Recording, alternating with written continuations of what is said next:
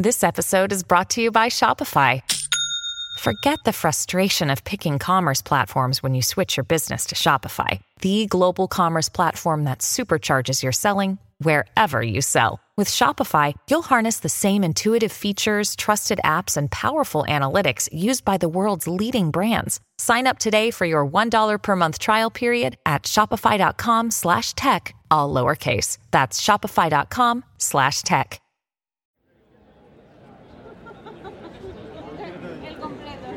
Año 1993.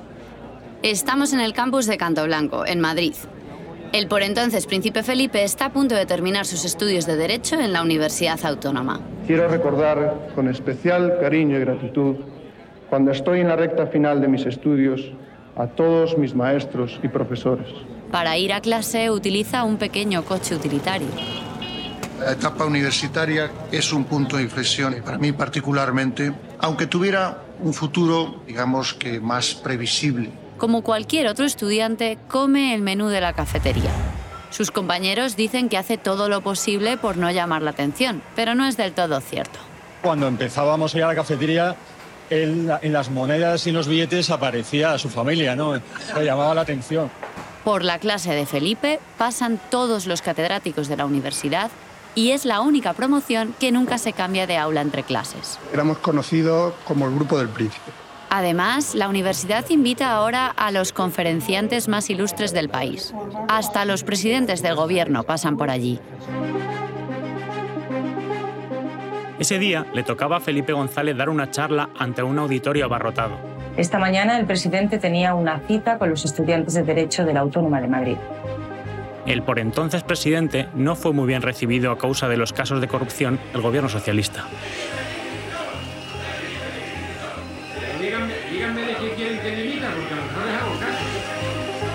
En uno de los asientos del auditorio se sentaba el futuro rey Felipe. En otro, un estudiante que pide la palabra. Sus compañeros le conocen de vista porque, aunque no pasa por clase, cuando lo hace es montado en un Porsche 924.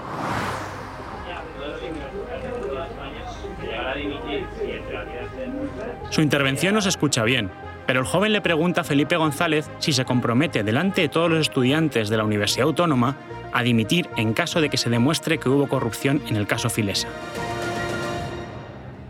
Y el presidente le contesta. Si me compete la responsabilidad de dimitir, en un momento dado que lo veremos, también estaría dispuesto a asumir esa responsabilidad. La charla de Felipe González en la Universidad Autónoma tenía una poderosa carga simbólica. 60 años antes, el 17 de agosto de 1930, el Partido Socialista había formado parte del Pacto de San Sebastián, en el que varias formaciones republicanas diseñaron una hoja de ruta para echar del trono a Alfonso XIII, bisabuelo de Felipe de Borbón. El gobierno de González consideró que la imagen del príncipe, escuchando atentamente a un presidente socialista, contribuiría a cerrar las heridas y a unir más al país. Sin embargo, la pregunta del estudiante del Porsche dinamitó la escena.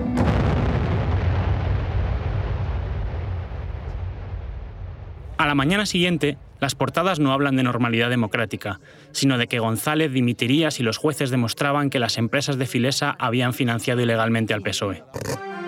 Y de Filesa hablo. Después de 40 minutos contando su visión sobre la transición política, los estudiantes le condujeron con sus preguntas a un debate sobre la corrupción y sobre Filesa que ya quisiera para sí la Cámara Baja. Los medios trataron de dar con la identidad del estudiante que había hecho la pregunta al presidente, pero lo único que lograron averiguar es que lo llamaban Jero.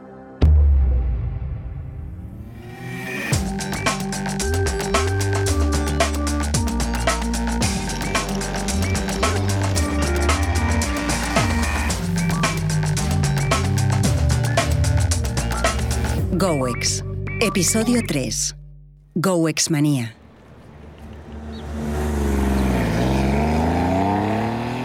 Jero no era otro que Genaro García, y 30 años después no se arrepiente de su pregunta. Él respondió con su soniquete y volvió a preguntar y dije, bueno, pero es que mm, entiendo que usted asumiría toda la responsabilidad, pero ¿significa eso la dimisión o no? Poco después convocó, disolvió las cámaras y convocó elecciones. Genaro no era cualquier estudiante de derecho. Entre la herencia de sus padres y el seguro de vida, tenía mucho más dinero que sus compañeros. Pero nunca era suficiente. Quería convertirse en un empresario de éxito y tenía un claro referente.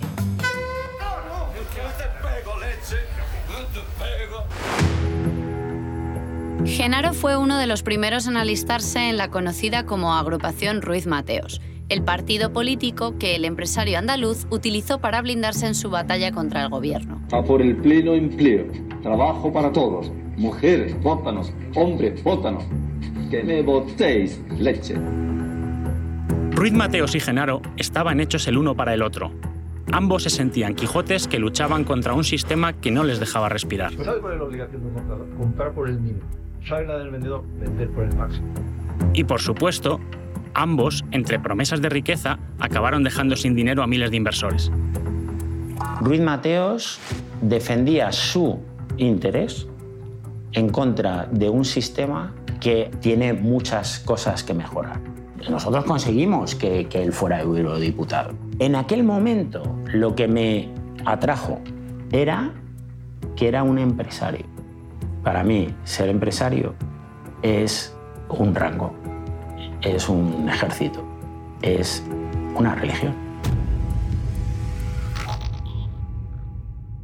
Los orígenes de GoWex comienzan a forjarse en la universidad. Allí es donde Genaro conoció a la que después sería su esposa, Florencia Mate, y a Javier Solsona. Ambos estarían en el consejo de administración de GoWex. Pero Solsona le serviría para hacer dinero mucho antes. La conexión entre él y Genaro no era casualidad. Javier era hijo del director general de una de las empresas de Banesto, la aseguradora La Unión y el Fénix Español. Eso le sirvió para saber que el banco iba a hacer una ampliación de capital en mayo de 1993, siete meses antes de su caída. Las dificultades por las que atraviesa Banesto exceden de la capacidad del banco por sí solo para resolverlas. Con la información de Solsona y su picardía, duplicó su capital en una sola tarde. Metí todo mi patrimonio en Banesto. Cuando salió la ampliación de capital, subieron las acciones de forma extraordinaria. Y yo hice una pirueta que fue vender los derechos de, de, suscripción preferente de la ampliación de capital. Y antes de la ampliación de capital, vendí las acciones y le saqué todo el dinero el director del Barclays decía, esto es imposible, no se puede hacer. Y yo dije, vamos a hacerlo. Lo siguiente que hizo Genaro, que estaba cobrando 6.000 euros al mes solo en intereses, fue volver a invertirlo todo, esta vez contra la peseta. Compró divisas extranjeras y suscribió varios seguros de cambio, una herramienta que utilizan los exportadores para evitar que las fluctuaciones en el precio de las monedas arruinen sus negocios. Los de Caja Madrid y Barclays flipaban, claro, porque hay un chaval está haciendo operaciones de este estilo que no las hace nadie. Cuando se produjo la devaluación de la peseta, Genaro supo que había vuelto a hacer saltar la banca. Aún no había cumplido los 25 y con dos operaciones se había hecho rico. Había hecho el máster, todo lo que era relacionado con los temas económicos, yo era, le daba clase a los profes. O sea, perdón por la falta de modestia, pero, pero me, me, era obsesión. Se sentía capaz de cualquier cosa y España se le quedaba pequeña, de modo que trató de irse a Estados Unidos. Hablé con, con el broker de mis ex suegros y le dije, si me contratáis, me llevo toda esta pasta para allá. Y me contrataron. Entonces ni acabé. O sea, dije que le den por saco a, a derecho, yo me voy para allá y fui para allá.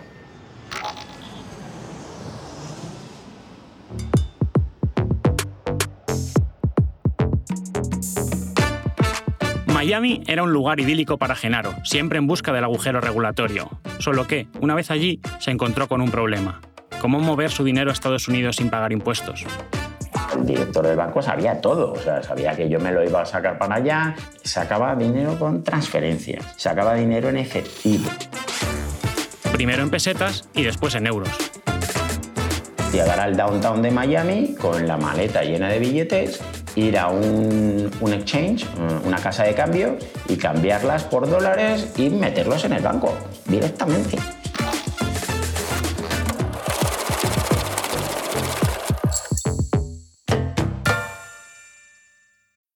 When you need mealtime inspiration, it's worth shopping Kroger, where you'll find over 30,000 mouthwatering choices that excite your inner foodie. And no matter what tasty choice you make, you'll enjoy our everyday low prices, plus extra ways to save, like digital coupons worth over $600 each week. You can also save up to $1 off per gallon at the pump with fuel points. More savings and more inspiring flavors make shopping Kroger worth it every time. Kroger, fresh for everyone. Fuel restrictions apply. Recapitulemos un momento. Genaro tiene entonces 23 años y ya ha cometido varios delitos financieros. Se ha servido de información privilegiada para invertir en bolsa. Ha vendido acciones sin avisar de que no tenían los derechos de suscripción preferente y está evadiendo capitales usando maletas. Si las autoridades financieras de España hubieran hecho su trabajo, quizá Genaro se habría replanteado el modus operandi. Pero no lo hicieron, y Genaro llegó con una hoja de servicios impoluta a Estados Unidos. Allí consigue que lo contrate Merrill Lynch, una de las empresas financieras más importantes del mundo. En este momento Genaro se acaba de casar, es rico y tiene un trabajo lucrativo. Está en el mejor momento de su vida. Toco el cielo eh, en Estados Unidos, eh, compramos un apartamento, lo compro en efectivo, nada de hipoteca, sorprende muchísimo en la comunidad de españoles, coche de empresa, coche por nuestra parte, salidas a pescar en los yates de los amigos, submarinismo en Bahamas, viajes en, en jet privado. Es difícil saber qué hizo en Miami. Él sostiene que trabajó para compañías financieras populares, pero hace muchos años de eso y las entidades no guardan documentos que puedan confirmarlo. Lo que sí sabemos es que Genaro tuvo allí su primer encontronazo con la ley. Sucedió una mañana de 1994, mientras estaba en la oficina. De repente veo a hombres de negro y tal y cual hablando con la secretaria del departamento y la secretaria del departamento mira justo donde estoy yo y mira para los tíos y entonces yo automáticamente me metí para, para abajo diciendo, hostia, alguien viene a por mí seguro y no sé por qué. Eran agentes gubernamentales que venían a preguntarle por unos misteriosos envíos que estaba realizando a España. Según Genaro, había estado enviando medicinas para un amigo español infectado por el VIH. Sin embargo, los agentes también le preguntaron por su relación con los clientes, en especial los de Sudamérica.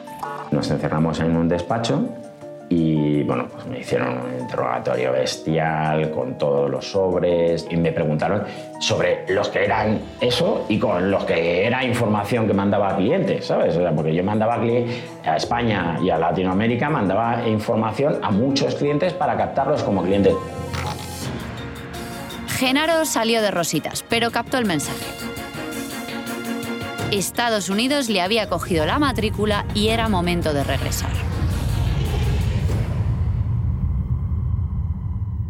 De vuelta en España decidió que lo más prudente era abandonar el mundo financiero y buscar fortuna en otro negocio.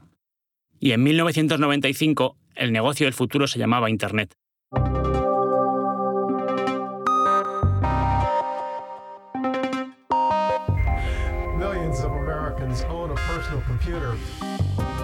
Genaro nunca había invertido en tecnología, pero olía la rentabilidad a kilómetros. At 11 a.m. this morning, Netscape stock went public and Wall Street went bonkers. Y cuando en el verano del 95 salió a bolsa el navegador Netscape, entendió que con aquello se podía hacer mucho dinero. Dije, hostia, esto va a transformar el mundo. Va a transformarlo.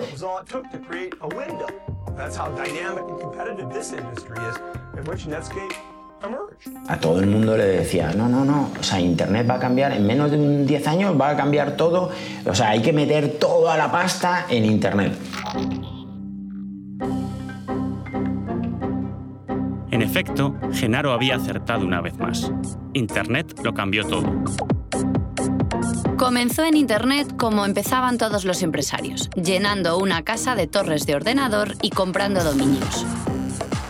El domainer es un oportunista. Registra los nombres de negocios para que, una vez los empresarios traten de adquirirlos, se encuentren con que no están disponibles y tengan que comprárselos a él. Estábamos a las 4 de la mañana comiéndonos unas hamburguesas totalmente frías después de haber estado currando, pues eso, tres semanas y, ese día pues hasta las tantas, y de repente decimos, hostia, ¿y si nos ponemos a registrar dominios que merezcan la pena?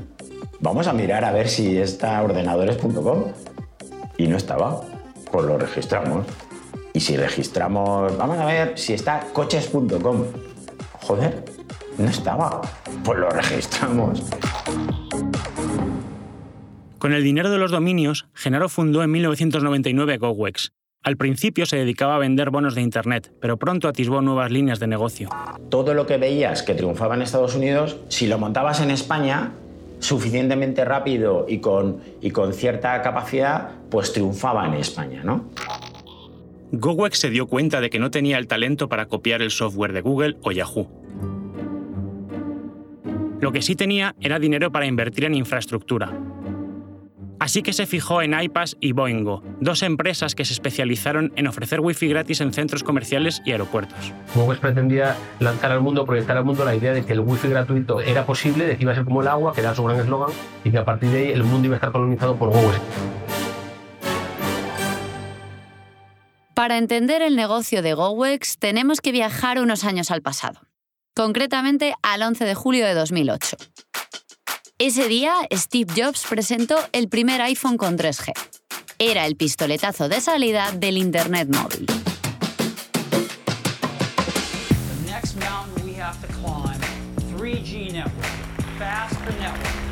En ese momento, solo el 2% de los españoles tenía Internet en el móvil. De modo que lo primero que preguntábamos al entrar en una cafetería o un hotel era la clave del Wi-Fi.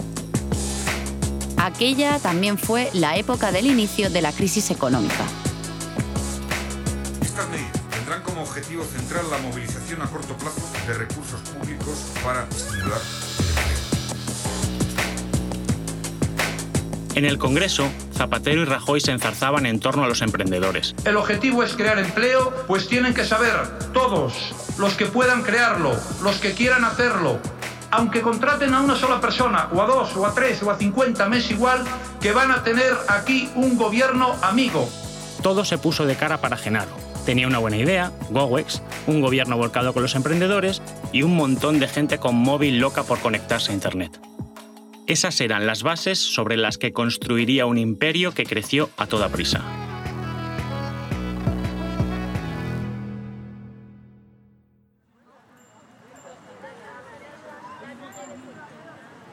Es el 15 de junio de 2010. En París, Genaro vive uno de los días más felices de su vida.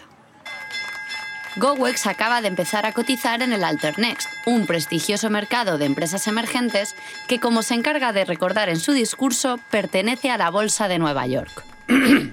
Hello. Uh, thanks for coming, everybody. I'm very excited to be here, very happy to making uh, finally this listing of uh, our company in the Alternex, in the New York Stock Exchange Alternex. Viajan junto a él Francisco Martínez, director financiero de GoWex, y Florencia Mate, que además de miembro del Consejo de Administración, es la esposa de Genaro. Aquel día, el mundo se creyó el milagro de GoWex. De repente, políticos, medios de comunicación, empresarios e inversores empezaron a ver en Genaro al genio del Wi-Fi. Así que Genaro fue a por todas. Aprovechaba cada premio que le daban para anunciar que se expandía una nueva ciudad, Barcelona, Milán, Dubái, Hong Kong, el límite era el cielo. En Nueva York, 10 millones de habitantes y 52 millones de turistas podrán tener Internet sin pagar un solo céntimo. Es posible gracias al proyecto de una empresa española y es el primer paso para crear ciudades inteligentes. Nueva York se ha convertido, gracias a una empresa española, en la mayor red ciudadana con wifi gratis. La gente tiene agua en las calles, tiene agua en su casa, tiene agua en todo. Era la época en la que creíamos que las ciudades debían ser inteligentes, pero como nadie sabía cómo dotar de inteligencia una ciudad, la mayoría de los alcaldes se conformaron con poner wifi gratis en los kioscos. El servicio Wi-Fi para una ciudad es un servicio de primera necesidad porque Internet es un derecho, no es un privilegio. Tiene que estar al alcance de todos y consideramos que las ciudades tienen que apostar por esta tecnología. Wi-Fi para todos como el agua. Las ciudades pagaban, los ciudadanos se beneficiaban y Genaro cobraba. Negocio redondo. De Felipe VI al presidente Rajoy, todo el mundo quería hacerse una foto con Genaro García era el hombre del momento. De esa wifi que vamos a radiar para la ciudadanía, el propio kiosco de prensa va a aprovecharla para también poder participar y desarrollar su negocio en distintos proyectos. Pero la joya de la corona eran las acciones de GoWex, que empezaron cotizando a 90 céntimos y llegaron a dispararse hasta los 26 euros. O lo que es lo mismo, una persona que invirtiese 2.000 euros en 2010 recogió casi 58.000 cuatro años después. Eh, GoWex, para quien no lo sepa, que yo creo que lo sabrá mucha gente, sube más de un 1.600% desde que saliera eh, a bolsa en marzo del año 2010, eh, hace nada, menos de tres añitos. Este año también lleva una revalorización importante que creo recordar que es superior al 400%. Em, ¿Cómo valoran ustedes esta acogida dentro del mercado alternativo bursátil? Porque no es muy común quizás en otras empresas, ¿no? GoWex ha descubierto un segmento del mercado, un mercado muy importante como es el de las telecomunicaciones y las nuevas tecnologías, en el que nosotros somos los líderes. Aunque no entendían el negocio, los inversores tenían claro que Genaro les estaba haciendo de oro. Soy accionista de GoWex y estoy muy feliz de ello. Es la mejor empresa del mundo. ¡Ole tú! Es un placer y no hay que más que agradecer a Genaro y a su equipo la oportunidad que nos brindan de estar ahí dentro porque es que es un máquina, es que es que es un máquina. A mí que me represente Gowes como institución y Genaro como monarca. Y Wifito como la infanta Leonor. Se había desatado la Gowex manía. Dame una G, dame una O, dame una W, dame una E, dame una X. ¡Gowex de mi arma! ¡Olé!